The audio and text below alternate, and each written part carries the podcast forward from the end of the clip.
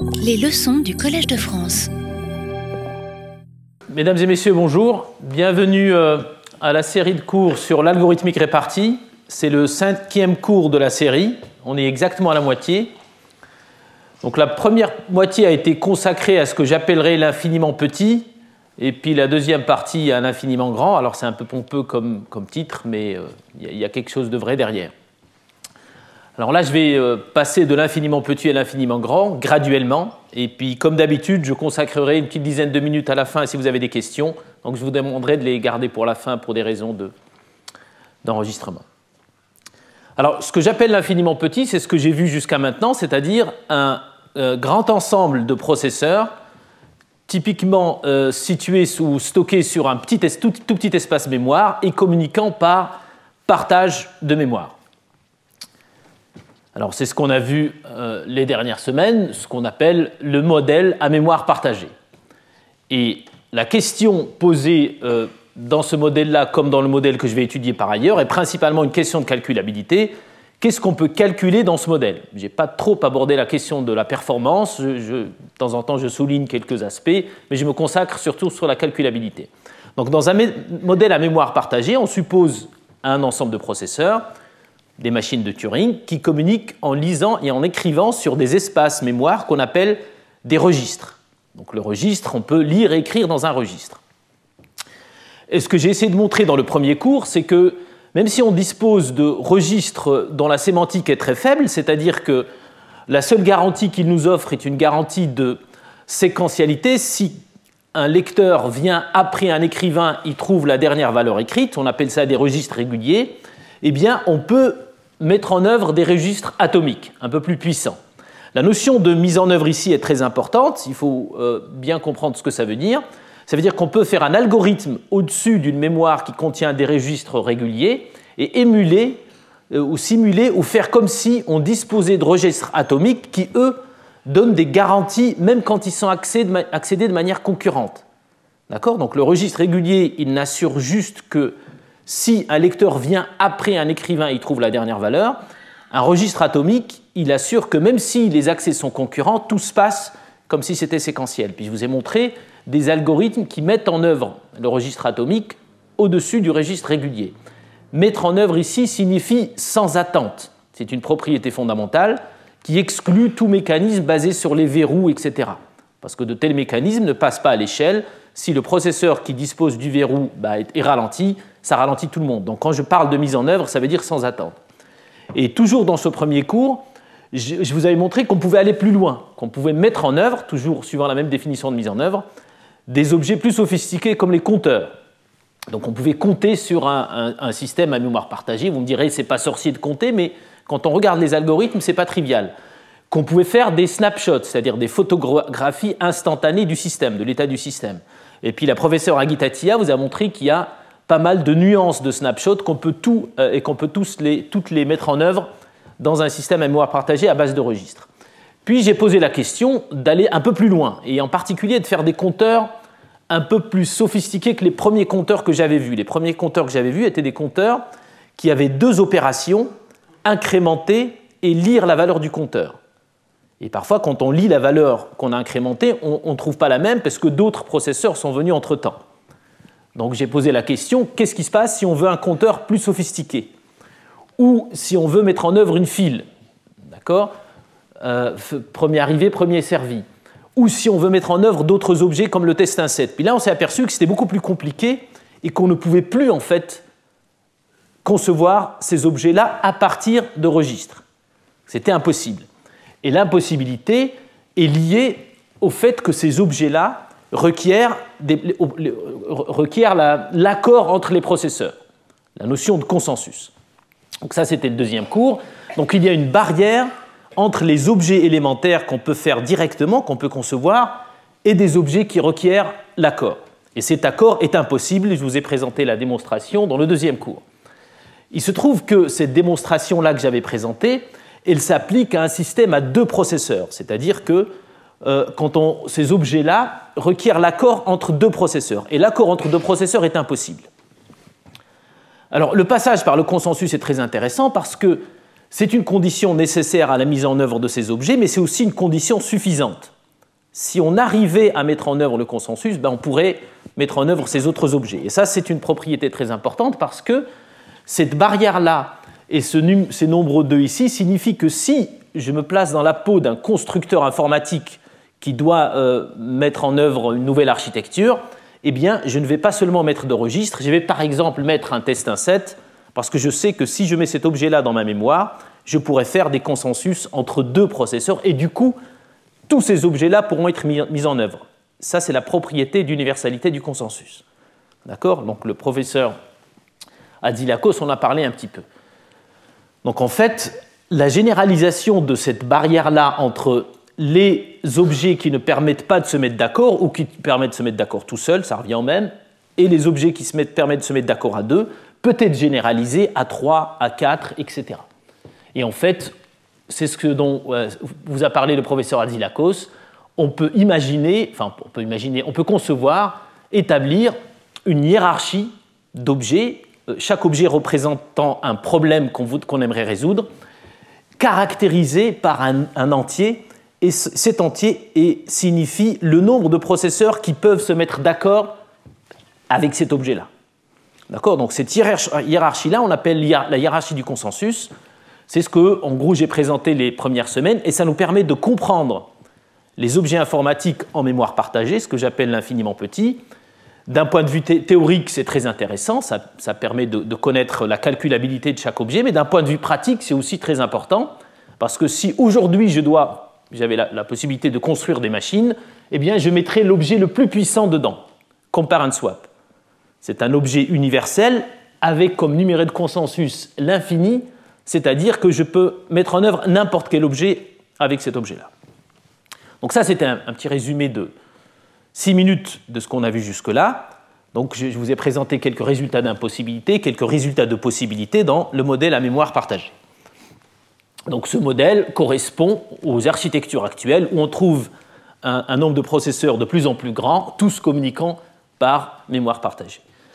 Mais évidemment, euh, l'algorithmique répartie ne se borne pas seulement à ce modèle.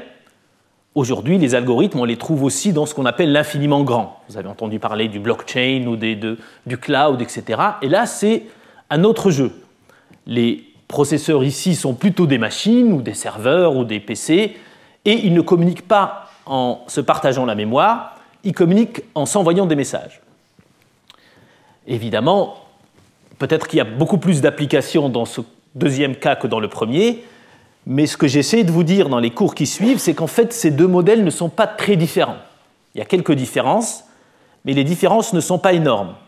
Et s'il ne fallait retenir qu'une chose, ce serait la suivante, c'est que si on veut bien comprendre un problème, d'un point de vue de sa calculabilité, il est important de le ramener à la mémoire partagée.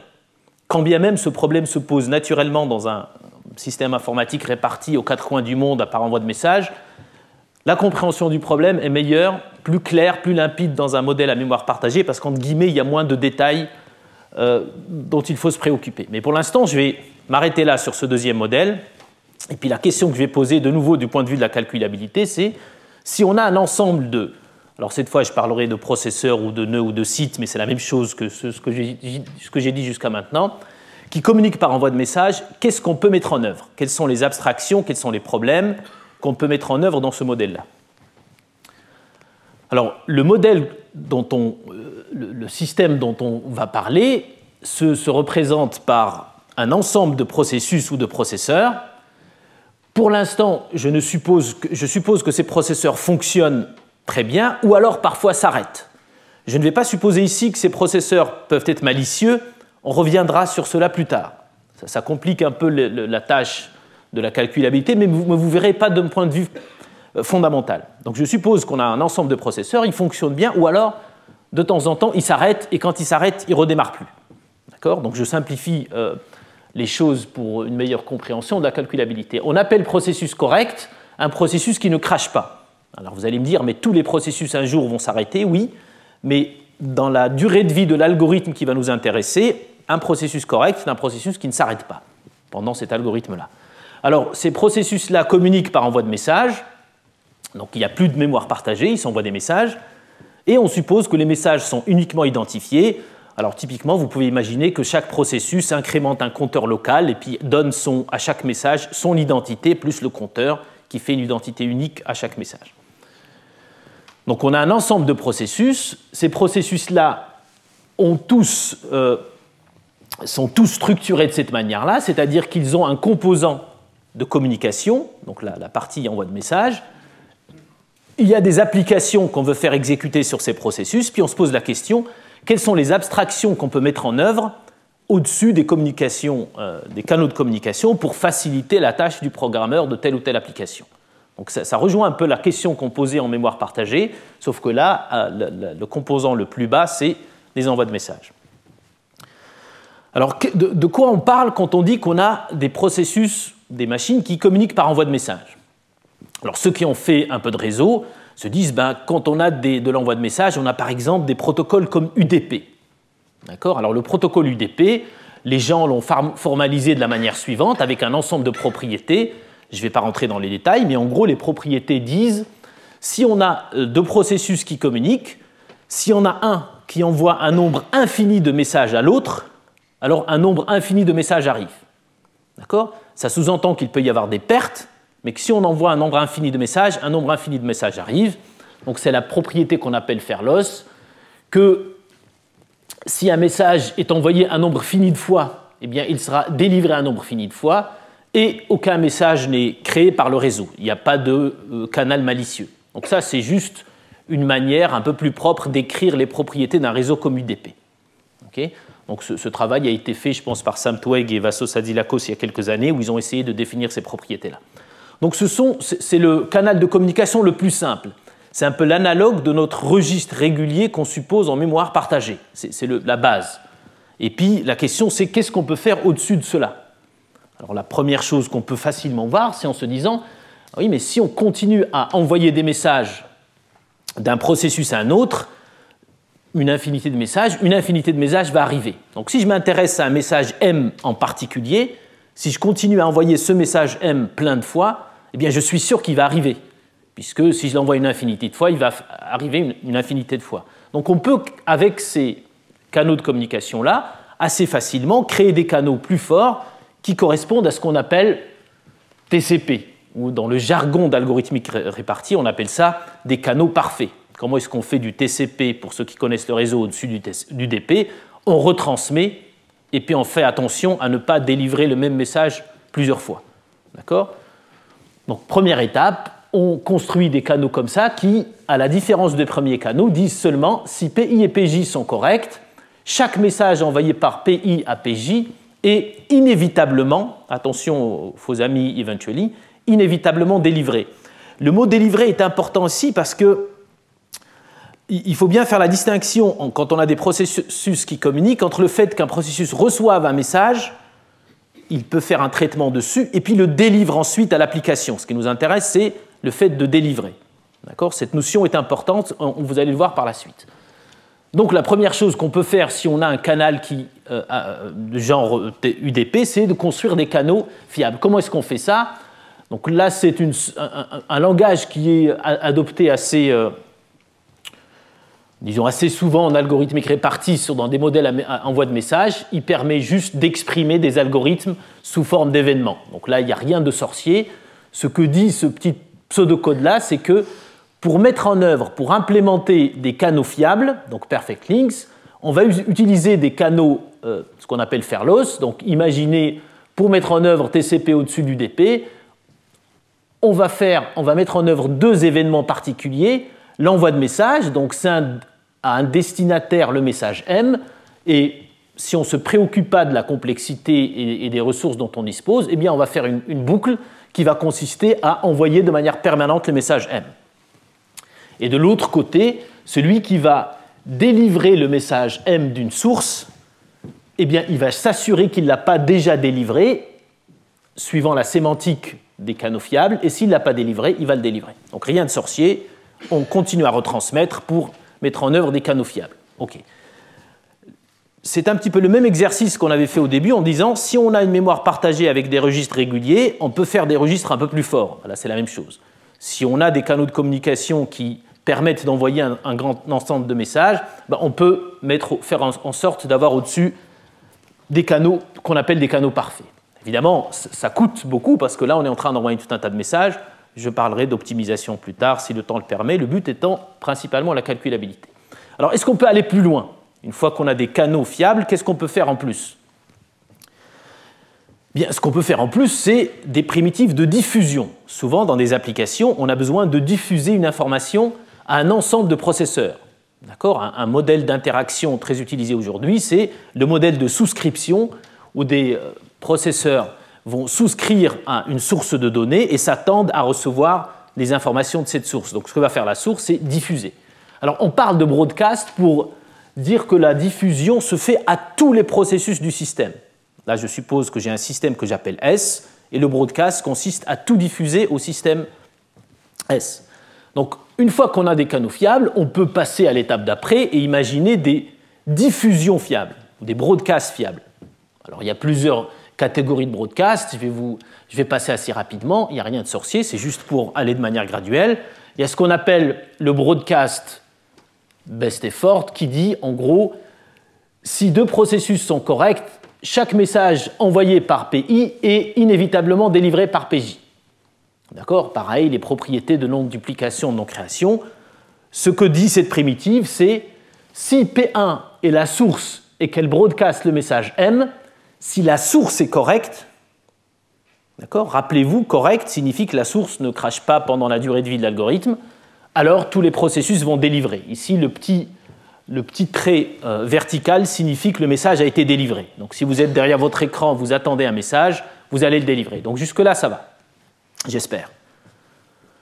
Alors on, peut écrire cet algorithme de manière euh, un peu plus précise en utilisant le même langage, et là, tout ce qu'on met, c'est la source doit, pour chaque processus de l'ensemble S, quand elle veut broadcaster un, message M, elle passe par la communication fiable. Rien de sorcier jusque-là. Donc ça, on peut faire.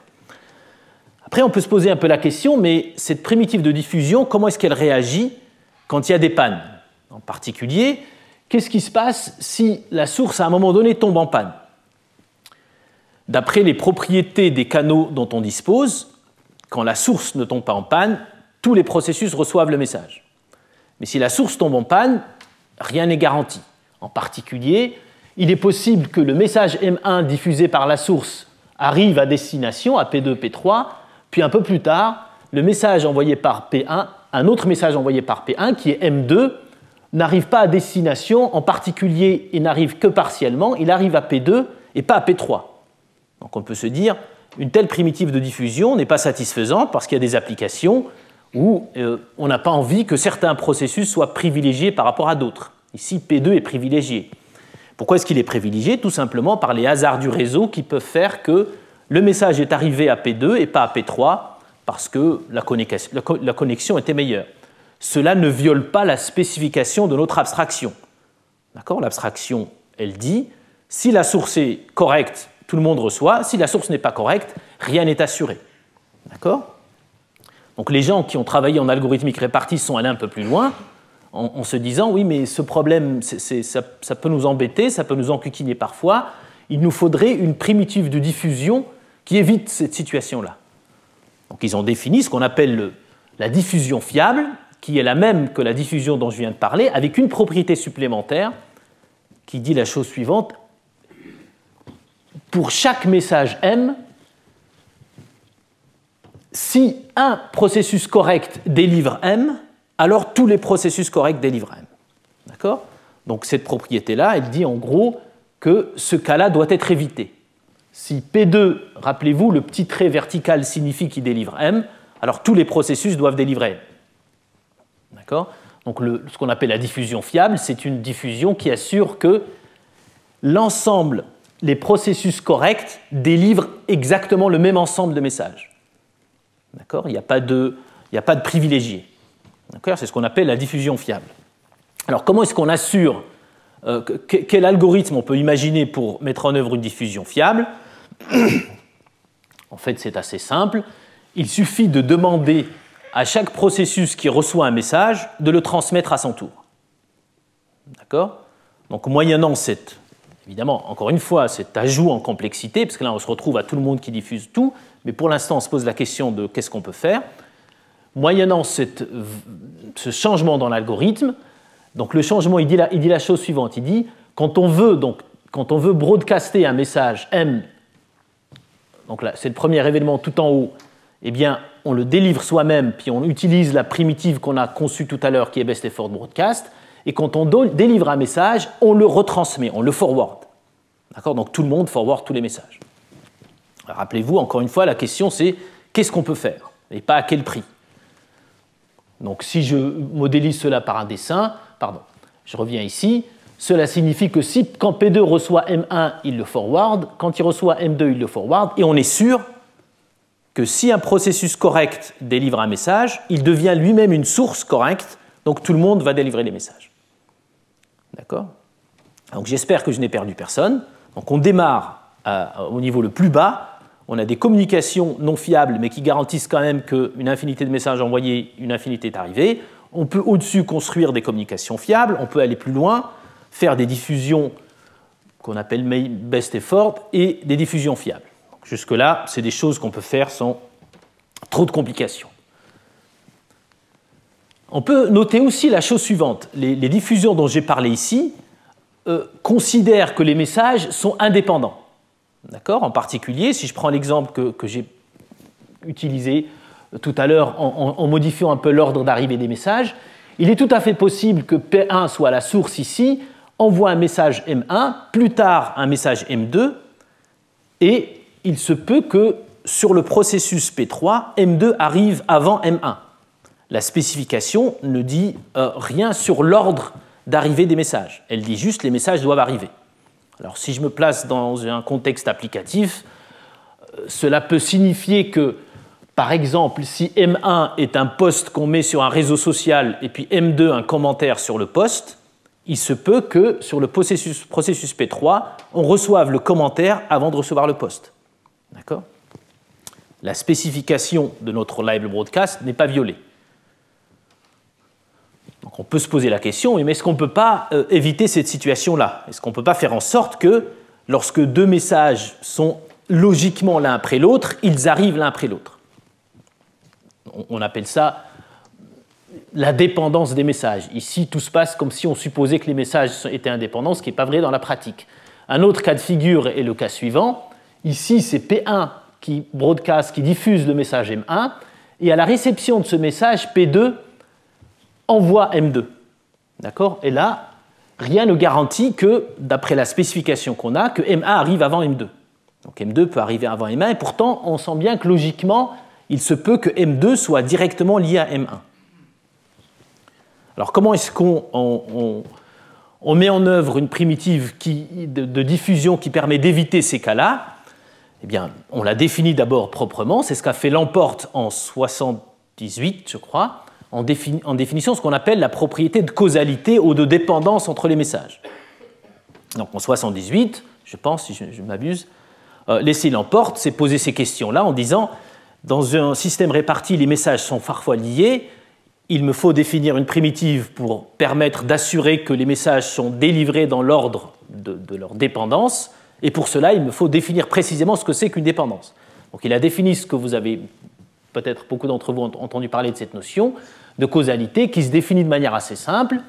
Deux messages M1 et M, étant donné deux messages M1 et M2, on dit que M1 précède M2, on dit parfois précède causalement ou implique M2, suivant les, jargons et les, sous-communautés, si et seulement si l'une des trois propriétés suivantes est satisfaite, soit un processus, le même processus, a diffusé M1 puis ensuite a diffusé M2, donc c'est le cas de figure que je vous ai montré tout à l'heure, ou alors un processus a délivré M1 et ensuite a broadcasté M2, ou alors la fermeture transitive de ces deux propriétés-là.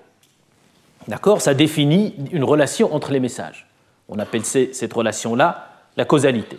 la plupart d'entre vous, je pense, ont entendu parler de cette notion, mais on peut donc définir une primitive de diffusion qui, en plus des propriétés de fiabilité de tout à l'heure, assure donc par exemple un espèce de causal broadcast qui serait un broadcast fiable qui en plus des propriétés de agrément, de validité, de non-duplication, euh, etc., assure que si un processus PI délivre un message M2, alors PI a délivré tous les messages causalement avant M2. D'accord? Ce qu'on appelle la propriété de causalité qui est aujourd'hui pas mal mise en œuvre, dans, par exemple dans les réseaux sociaux. La plupart mettent en œuvre cette propriété-là de causalité. Alors comment est-ce qu'on assure cette propriété de causalité? Il y, a, 36 millions de papiers sur le sujet. Et c'est un sujet aujourd'hui, paradoxalement, qui est à la fois très vieux par rapport à l'âge de l'algorithmique répartie et très récent. Il y a plein de gens qui travaillent sur le sujet, dont Marc Shapiro qui est présent, ou d'autres personnes qui travaillent sur la mise en œuvre de, la causalité. mais ce qui est important de retenir, c'est qu'il y a en gros deux grandes classes d'algorithmes. Il y en a deux. Il n'y en a pas 36 000, il y en a deux. Après, c'est des variations sur ces classes-là. La première classe d'algorithmes, elle est extrêmement simple. Elle consiste à dire, puisqu'il faut délivrer les messages, un message M2, donc ici, cette propriété, elle dit, si on a délivré M2, il faut avoir délivré tous ceux qui sont causalement avant. Eh bien, la manière la plus directe de mettre en œuvre cette propriété, c'est de dire, eh bien, il n'y a qu'à mettre dans M2 son passé causal. Si on veut s'assurer que chaque processus qui délivre M2 délivre le passé causal, on va mettre le passé causal avec M2. Donc ça, c'est la, manière la plus simple, qu'on peut traduire de la manière suivante en disant chaque processus a, euh, maintient deux variables, l'ensemble des messages qu'il a délivrés, et puis un passé, vous allez, voir, vous allez voir comment on va l'utiliser, qui va être transporté par chaque message, et quand un processus broadcast un message, qu'il envoie un message M, eh bien, il va utiliser la primitive qu'on a définie tout à l'heure, qui est le broadcast fiable, et il va rajouter à ce message M le passé, la variable passé. Alors, initialement, le passé est nul, mais à chaque fois qu'on envoie des messages, on remplit ce passé. Une fois qu'on a envoyé M, la variable passé désormais va contenir le message M. Lorsqu'un processus délivre M avec la variable passée, eh bien, il regarde dans, dans l'ensemble des messages qu'il a délivrés, est-ce qu'il a déjà délivré M Si oui, ben, il n'a rien à faire. Sinon, eh bien, il va se coltiner tous les passés de M, vérifier à chaque fois s'il a délivré les messages, etc. Donc ça a l'air un petit peu compliqué, mais il n'y a rien de sorcier. Tout ce qu'on est en train de raconter ici, c'est quand j'envoie un message à quelqu'un, je mets dans mon message tout le passé causal. Ce n'est pas du tout efficace, du tout, mais encore une fois, d'un point de vue de calculabilité, on sait le faire. D'accord? Ça marche comme ça. assurer la causalité n'est pas compliqué. Effectivement, vous pouvez me dire, mais c'est énorme. Si les messages dont on parle sont des disques ou de, la musique ou des films, ça fait beaucoup à chaque fois de rajouter tout le passé causal d'un film ou d'un disque, etc. Il faudrait imaginer des solutions un peu, plus légères. Et la grande classe, la deuxième classe de solutions qui met en œuvre la causalité, elle fait autre chose. Elle se base sur ce qu'on appelle, je vais directement aller sur le, dessin, pardon, oups, sur ce dessin-là. Donc là, c'est l'algorithme que je viens de présenter. Quand j'envoie M1, le passé est vide. Quand j'envoie M2, j'envoie avec M2 le passé de M2 qui est M1. D'accord? Donc ça, c'est la solution directe. La solution proposée par Lamporte en 78, qui est, pas mal utilisée aujourd'hui sous différentes formes, consiste à dire on ne va pas envoyer le passé causal de M1 avec M1, qui peut contenir pardon, le passé causal de M2 avec euh, M2, c'est-à-dire M1 et qui peut contenir plein d'autres messages, mais on va envoyer un code pour avertir le processus P3 qu'il y a des messages dans le passé causal de M2 et qu'il faut les attendre. C'est l'autre grande classe de mise en œuvre de causalité. Ici, on n'attend pas. On reçoit un message, on a le passé causal, on délivre tous les messages. La deuxième catégorie ou classe d'algorithme consiste à dire, quand on va envoyer M2, on va envoyer un code disant attention, il manque, il y a M1 dans le passé. Comment est-ce qu'on met en œuvre, comment est-ce qu'on représente ce code, qui va être beaucoup moins coûteux que les messages eux-mêmes?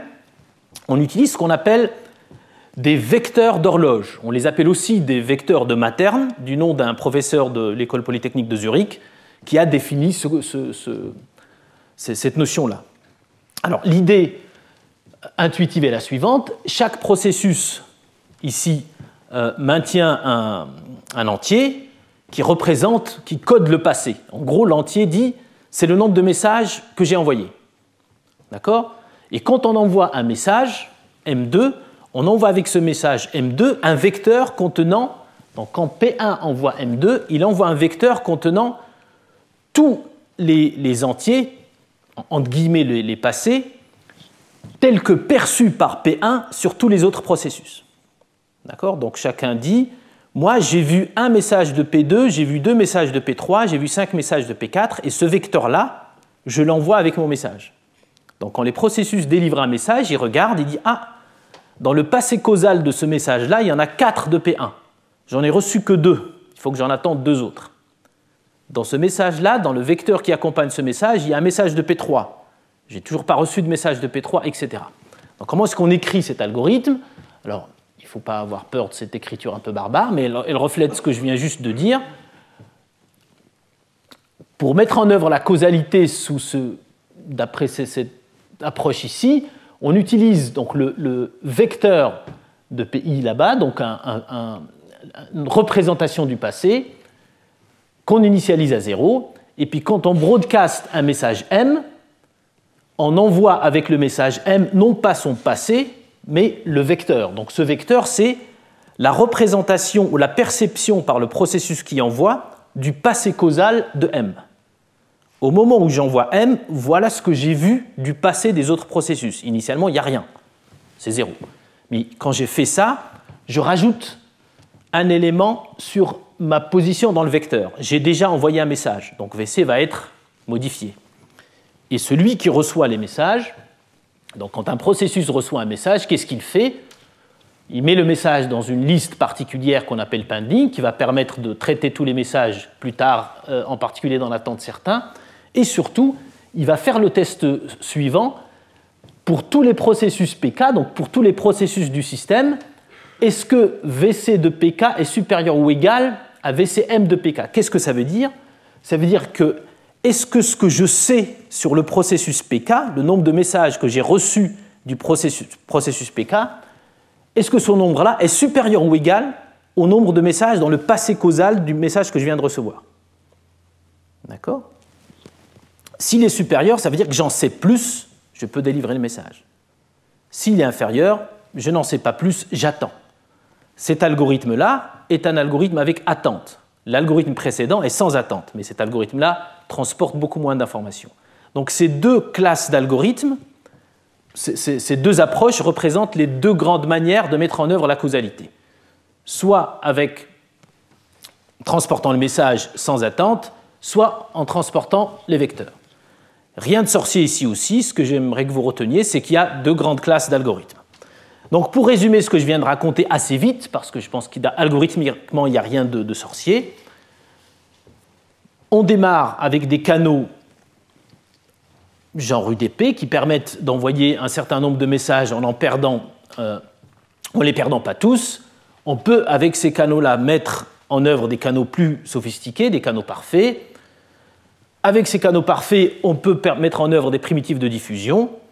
Ces primitives de diffusion peuvent considérer que les messages sont indépendants ou considérer que des messages sont dépendants et assurer une propriété de causalité. Et puis je vous ai dit qu'il y avait en gros deux grandes classes de mise en œuvre de causalité. Une efficace et simple et plus efficace avec attente et un poil plus compliqué. Très bien. Tout ça, on peut le faire dans un système asynchrone, je ne suppose rien sur le temps de communication, la vitesse relative des processus, et tout ça, je peux le faire en supposant que j'ai des primitives de communication de base assez faciles. Donc la réponse à la question qu'est-ce qu'on peut faire dans un système à envoi de message, on peut faire ça. Et là, on va se poser la question, et si on veut aller plus loin Qu'est-ce qui se passe si on veut mettre en œuvre des primitives un peu plus sophistiquées? La première question qu'on peut se poser, c'est quelle serait la primitive dont on aurait besoin? Alors, revenons sur l'exemple que je vous ai donné tout à l'heure de la diffusion fiable. On a une source ici, P1, qui envoie deux messages, M1 et M2. Si la source est correcte, on est sûr que P2 et P3 vont délivrer M1 et M2. Si la source n'est pas correcte, ce dont on est sûr si on utilise une primitive fiable, c'est que si P2 délivre un message, Tous les autres processus corrects délivrent le même message. Mais qu'est-ce qui se passe si P2 reçoit les messages, effectivement, M1 et M2, puis crash, c'est-à-dire qu'il n'est pas correct? Là, la primitive de diffusion dont on a parlé ne garantit rien. Rappelez-vous, elle, disait cette primitive, ou les propriétés de la primitive disaient If any correct deliver, then every correct delivers. Mais là, il n'est pas correct, celui qui a délivré. Alors vous pourrez me dire, c'est pas très grave. Parfois, ce, qu'on veut, c'est, dans ce cas-là, ce qu'on veut, c'est que les processus corrects délivrent le même ensemble de messages. Mais dans la réalité, ce qui peut se passer, c'est que P2, quand il a reçu M1 et M2, il a fait des choses avec M1 et M2. Par exemple, il a retiré des sous. On lui a dit que son compte a été approvisionné, il va retirer des sous. Ou alors il a acheté des actions parce que la source euh, informait ceux qui souscrivaient sur le cours des actions. Il a pu faire des actions externes avant que la machine ne crache.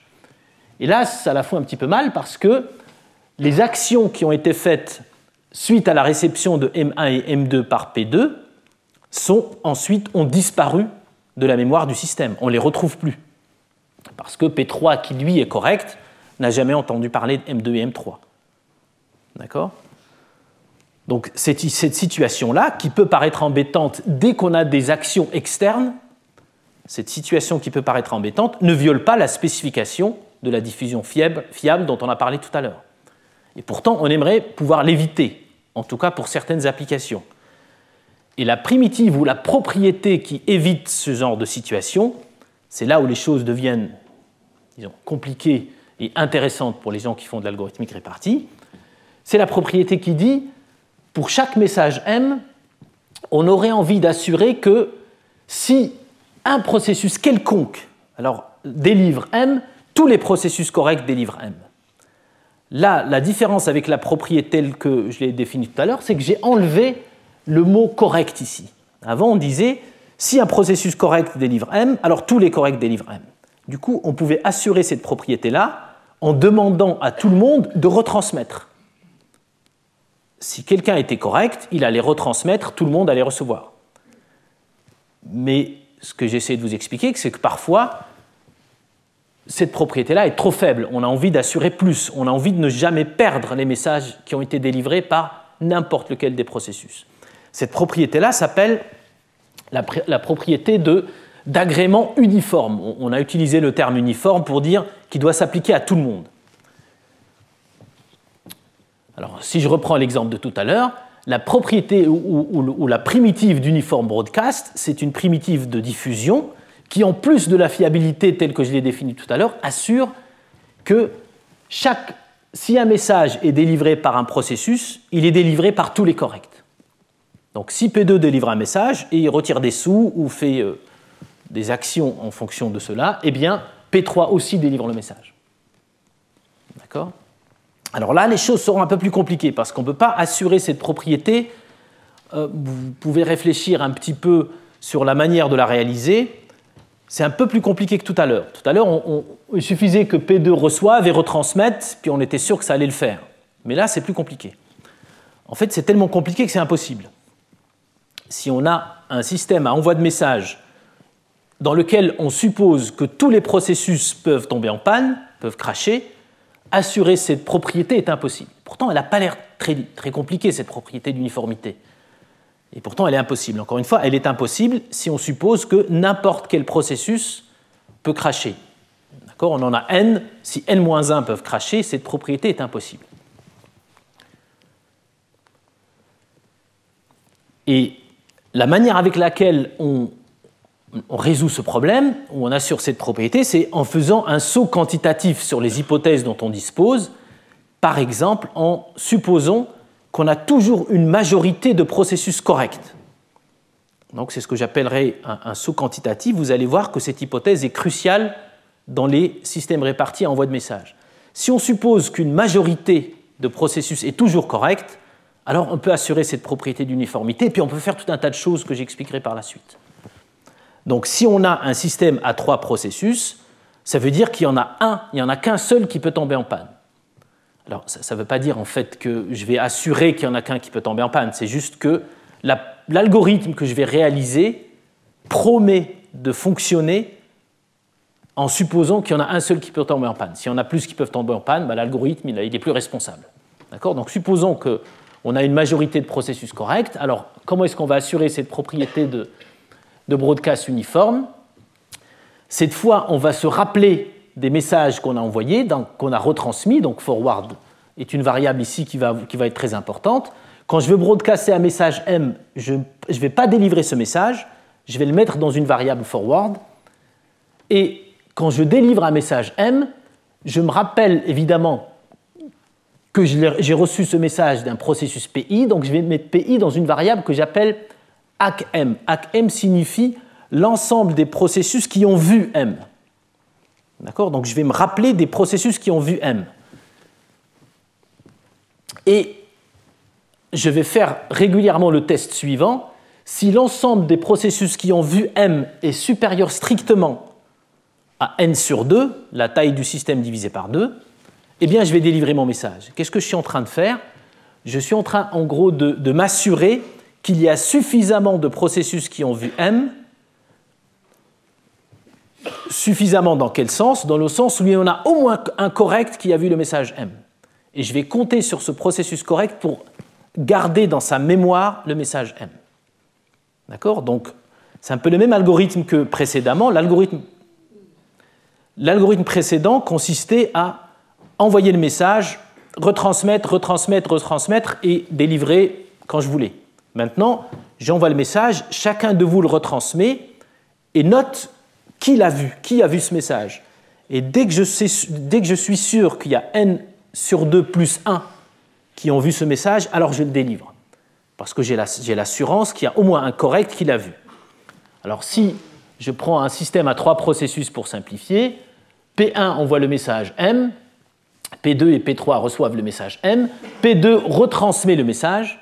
Quand P1 voit que P2 a vu le message M, donc P2 est dans hack M, P1 va le délivrer.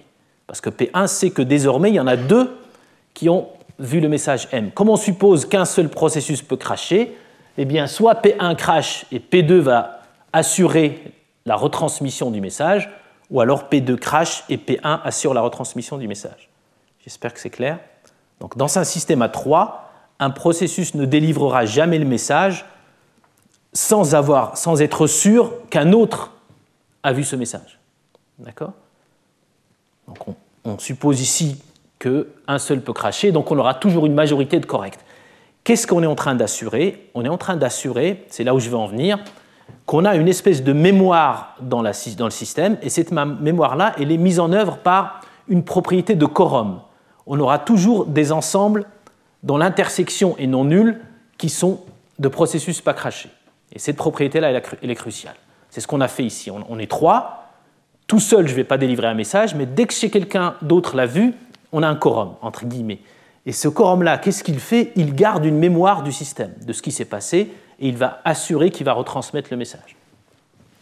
Alors on peut montrer assez facilement, je ne vais pas rentrer dans le détail ici, je vais, le montrer ici, que, prenons un système à 3, on peut montrer assez facilement que s'il y en a plus que un qui peut cracher, il est impossible de mettre en œuvre cette primitive.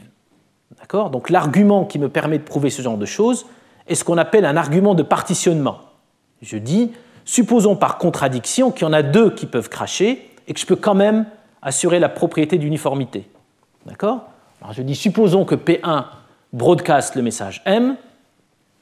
Comme il y en a deux qui peuvent cracher, il est tout à fait possible que P1 n'entende rien des autres processus pendant un temps arbitrairement long. Tout se passe comme si les deux autres étaient crachés. Assurer la propriété de validité de la primitive de communication forcerait P1 à un moment donné à délivrer le message. D'accord? Sans avoir entendu, sans s'être assuré que les deux autres ont reçu le message. Si P1 crache à ce moment-là, eh bien, le message est perdu. On l'a mis dans aucune mémoire. Et P2 et P3 vont être vivants, ils ne verront jamais M. L'argument est appelé un argument de partitionnement parce que ce que je viens de faire, j'ai partitionné mon ensemble de processus dans le système en deux parties disjointes qui peuvent les deux cracher. Ce que je ne peux pas faire quand je suppose une majorité de corrects. Donc cet argument de partitionnement, on peut l'écrire de manière un peu plus savante, mais il ne dit rien de plus que je viens de vous raconter ici. Et c'est un argument crucial parce que comme je, vous ai, dit tout à l'heure, il représente un sous quantitatif en algorithmique répartie.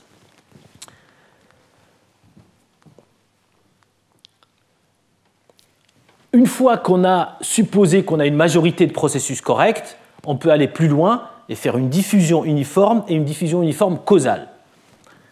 Résultat des courses, avec cette hypothèse de majorité, on, a une barrière entre les, problèmes qu'on peut résoudre sans cette hypothèse de majorité et les problèmes qu'on peut résoudre avec l'hypothèse de majorité.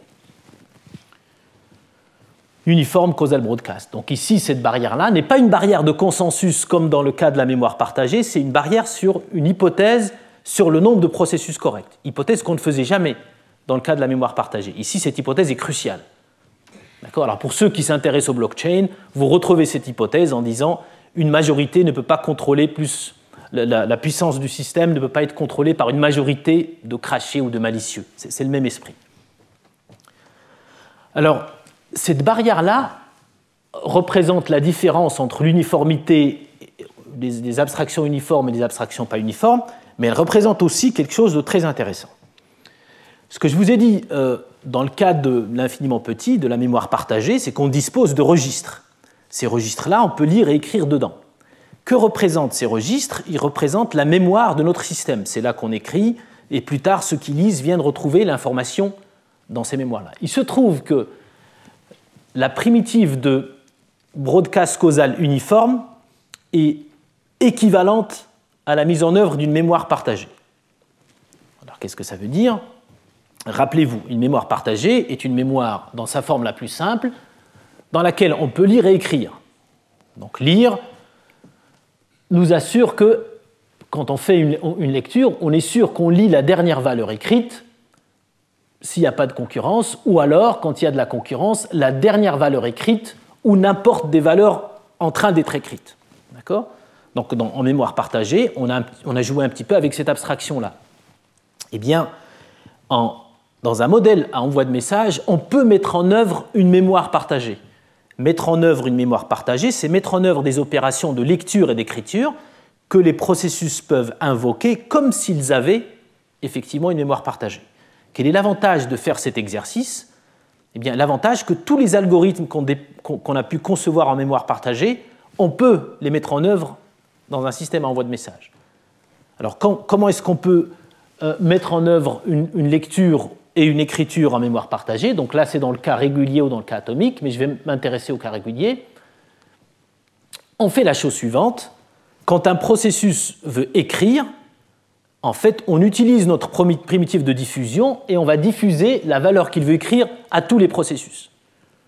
Un processus qui reçoit un message d'écriture, donc c'est un message, on n'a pas de mémoire partagée, va répondre à l'écrivain en lui disant j'ai vu ta valeur. D'accord? Plus tard, un processus qui veut lire va faire la même chose, il va l'envoyer et il va recevoir des messages de processus lui disant voilà la valeur que j'ai. Si on suppose, encore une fois, qu'on a une majorité de corrects, donc ici, si on suppose qu'on a deux qui sont corrects, eh bien, quand P1 va écrire, il peut se permettre d'attendre qu'au moins un autre processus lui ait confirmé la réception de la valeur V. D'accord? Donc l'écriture va consister à s'assurer qu'un autre processus au moins voit la valeur V. La lecture consistera à aller voir les autres processus, dans le cas de 3, s'assurer qu'on a vu une valeur chez un autre et prendre l'une des valeurs. En fait, on prend la valeur qui a la plus grande estampille. Je n'ai pas besoin de rentrer dans les détails ici, mais ce qui est important de comprendre, c'est que on arrive à mettre en œuvre une mémoire partagée. De ce point de vue-là, un modèle à envoi de message et un modèle à partage de mémoire sont équivalents. Ils sont équivalents quand? Quand on a une majorité de processus corrects. Donc le monde de l'infiniment grand, que j'appelle infiniment et infiniment petit, sont en fait les mêmes quand on suppose une majorité de corrects. Et ça, c'est très important parce qu'il y a eu énormément de travaux faits en algorithmique répartie dans la en mémoire partagée qu'on peut réutiliser dans ce contexte-là. Alors, ce, petit algorithme que j'ai présenté, c'est le cas où on a un seul processus qui écrit et un seul qui lit. Mais ce que je vous ai présenté dans le premier cours, c'est qu'une fois qu'on a mis en œuvre un registre comme ça, on peut le transformer pour faire en sorte qu'il puisse être, qu'on puisse euh, concevoir une abstraction de registre lue par, par n'importe quel nombre de processus et écrit par n'importe quel nombre de processus. Donc on pourrait faire le même exercice ici. Par exemple, si on veut mettre en œuvre, je vais aller un peu plus loin, un, algorithme de, atomique, qui est beaucoup plus puissant, écrit par n et lu par n, en appliquant les transformations que j'ai présentées lors du premier cours, eh bien, on va obtenir quelque chose comme ça, une écriture en deux étapes, une lecture en deux étapes. En fait, ce n'est que la translation de ce qu'on a vu au début du, cours. Alors, là aussi, on peut se poser la question, c'est quand même beaucoup pour mettre en œuvre une mémoire partagée, tous ces envois de messages, etc. Est-ce que c'est vraiment bien? Alors, d'un point de vue théorique, c'est intéressant. Comme je vous ai dit, d'un point de vue calculabilité, on se dit les deux modèles sont équivalents. Mais mettre en œuvre une mémoire partagée, c'est ce que euh, les gens disent, appellent ça parfois mettre en œuvre un, stockage fiable.